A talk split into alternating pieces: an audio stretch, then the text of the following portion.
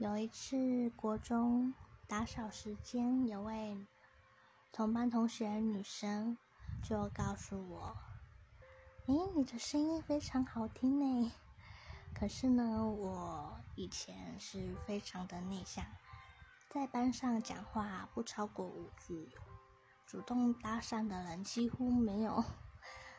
然后他当时听到我开口说话，就直接告诉我：“你的声音很好听呢，那为什么讲话那么小声呢？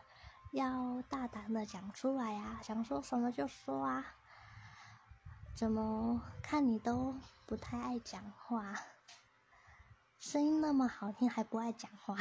那从那次之后，我就很感激他告诉我这一点，让我更有勇气开口讲话。